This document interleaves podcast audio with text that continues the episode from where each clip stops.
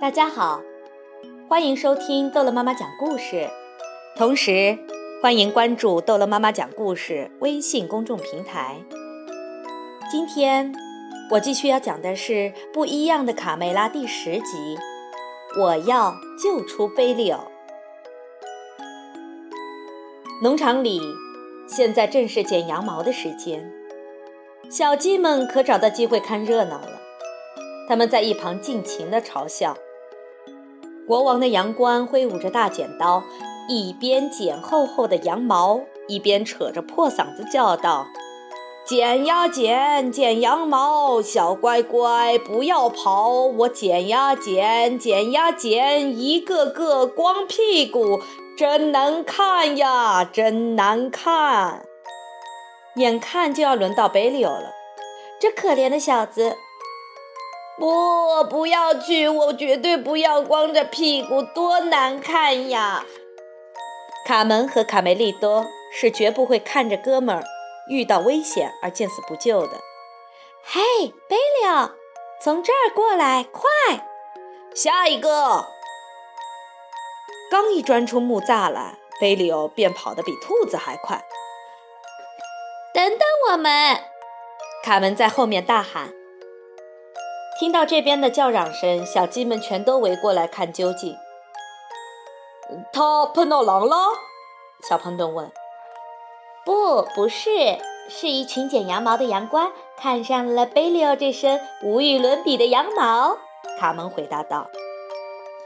羊倌想用贝利奥这身美丽的羊毛做一条贴身保暖的裤子献给国王。卡梅利多接着说。能为国王陛下的屁股保暖是多么荣幸的呀！卢茨佩洛激动地说。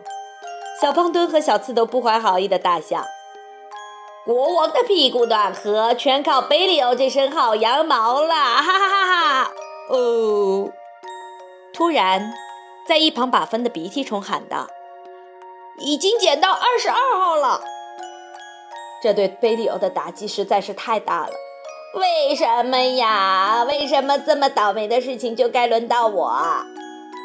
北柳，你是我最好的朋友，我绝对不会丢下你不管。跟我来，我知道一个很好的藏身处，到了那里你就不用再害怕了。在那里，他们永远都没有胆子来找你。我来带路，快走！卡门说。太阳快下山的时候。三个逃亡者终于来到了一片神秘的巨石林。相传，这是很久很久以前被施了魔法的巨人变成的石头沉睡在这里，于是这里变成了超级恐怖的地方。到了这里你就安全了，卡门说。贝利欧还是有些担心。可是哪儿能找到吃的呢？放心。我记着呢，我带了一块非常棒的皇家奶酪。卡梅利多得意地举起包袱。他们在巨石林里找到一处被封的地方，卡梅利多马上收拾出了一个温暖舒适的小窝，而贝利奥完全沉浸在皇家奶酪的香气中。哇哦，馋死我了！嘿，这可是我们的早餐呢。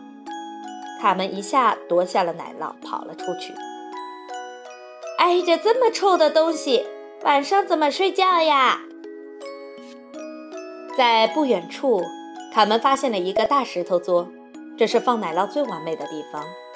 就让它在石头桌上慢慢散发臭味吧。静静的夜空，繁星闪烁，天气有点转凉了。三个形影不离的好朋友紧紧地靠在一起。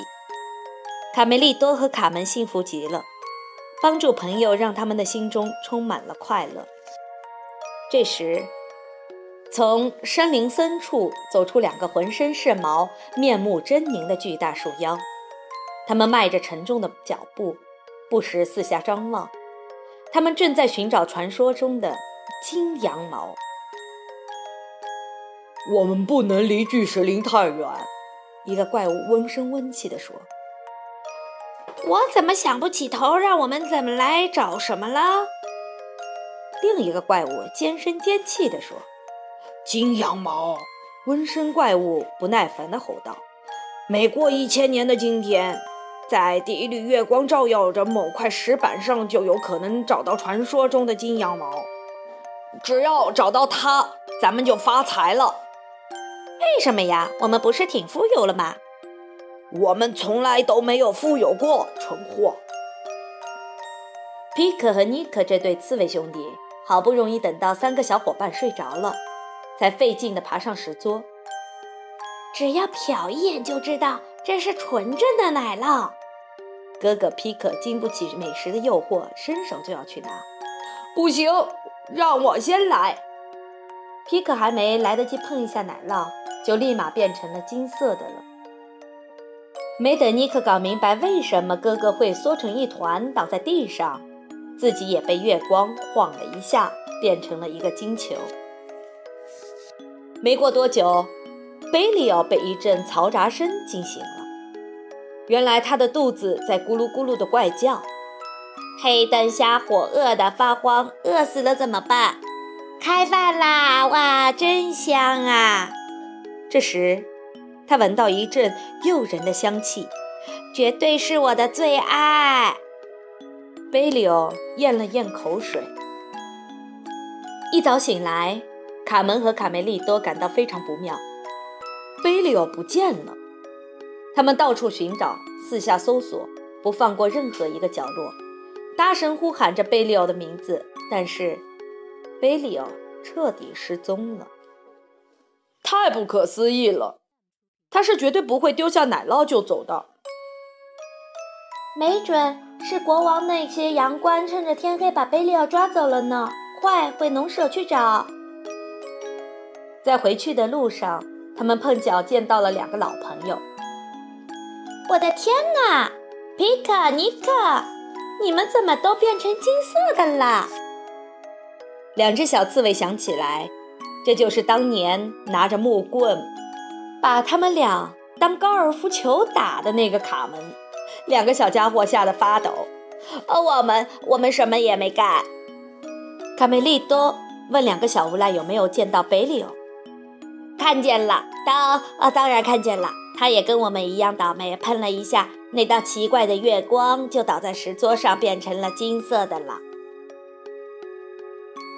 后来太可怕了，弟弟尼可接着说。不知道从哪儿跳出来两个恐怖的树妖，他们把贝利欧装进一个口袋，还说要把他们最爱吃的羊后腿留作明天的晚餐。恐怖的树妖！我的天，贝利奥被绑架了！卡门和卡梅利多同时大叫起来：“骗你是小狗！”好了，再见，我们要回凡尔赛宫去了，回到我们过去生活的城堡。再见了，乡巴佬，拜拜。怎样才能从树妖的魔掌里救出可怜的贝利奥呢？卡门和卡梅利多第一次感到这么无能为力。他们决定尽快回到鸡舍，和大家一起想办法。大家听到这个突如其来的噩耗，都惊呆了。怎么办？好朋友贝利奥。温柔、可爱、忠诚、乐观、善良、敏感的贝利欧，真的要被怪物吃掉了吗？卢茨佩罗尽力安慰着卡门和卡梅利多，小鸡们哭作一团。卡梅利多满脑子都是贝利欧在一起的美好时光，没有贝利欧，我们可怎么活呀？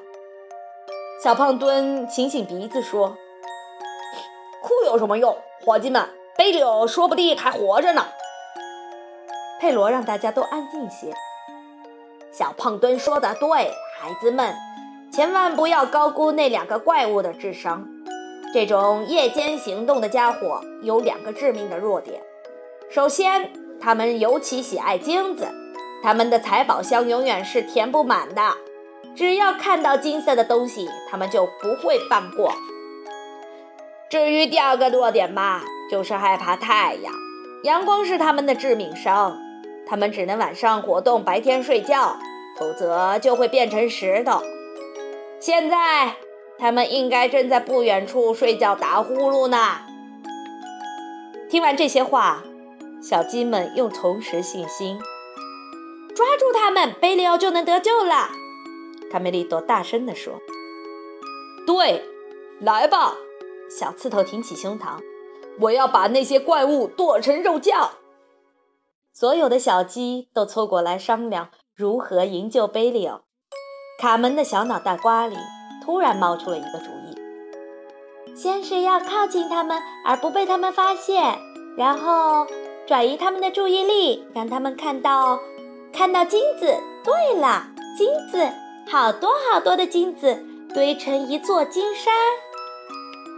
卡门的计划挺大胆的，但是。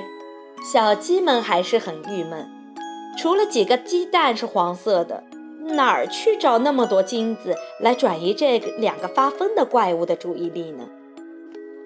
烦死了！思考真不是我的长项，我头都痛了。小胖墩抱怨着。我想出来了！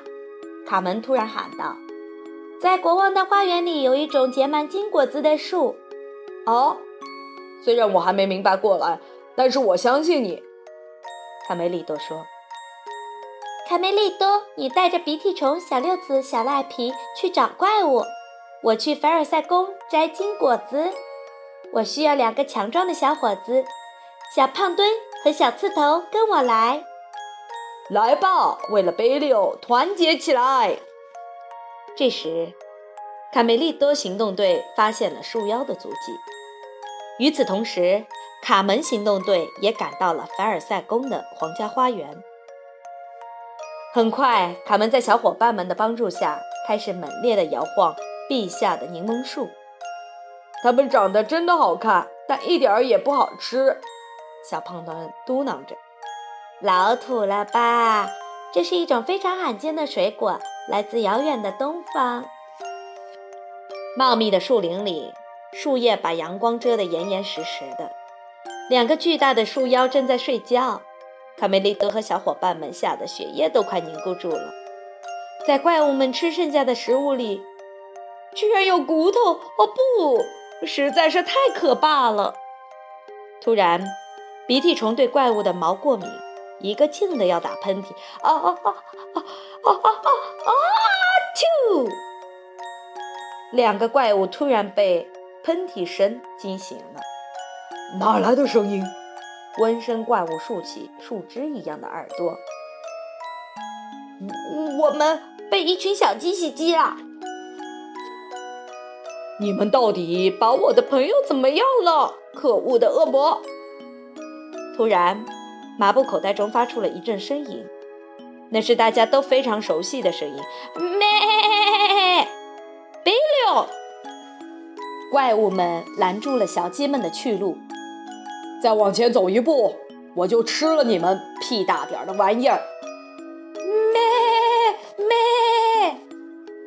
卡门把摘下来的柠檬装在篮子里，一会儿就能派上用场了。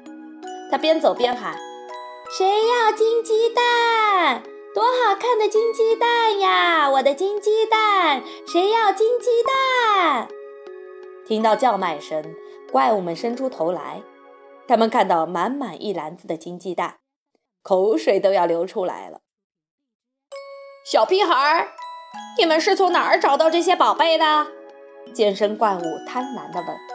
“这是我的鸡蛋。”他们机智地说，“我是产鸡蛋的鸡，每隔几天我就会产下一个金鸡蛋。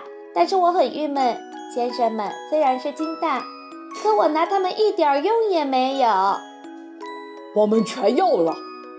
怪物们边说边把手伸过去抢金蛋。想要这些金蛋，你们跟着来拿吧！他们一溜烟地朝树林外跑去。站住！打碎了金蛋要你们的命！看你们往哪儿跑！混乱中，怪物们没有刹住脚。跟着卡门冲出了树林，一下子暴露在阳光下。啊！阳光！两个怪物瞬间变成了石头。小六子警惕地监视着怪物们的动静。卡梅利都赶紧解开装着贝柳的袋子。贝柳，贝柳！我还以为再也见不到你了呢，我的小鸡。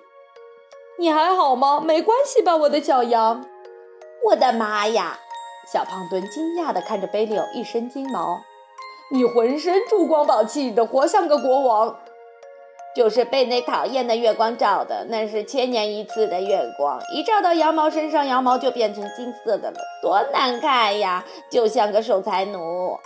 贝利奥有点不好意思了。奇迹般脱险的小羊紧紧抱住卡门，庆祝自己重获新生。我的宝贝，你真是最棒的小鸡。而小胖墩在另一边摆着夸张的姿势，向伙伴们吹嘘着。这个刚才怪物在我的脚下苦苦哀求说：“胖哥，求求你饶了我吧，我家里还有老婆和孩子呢。”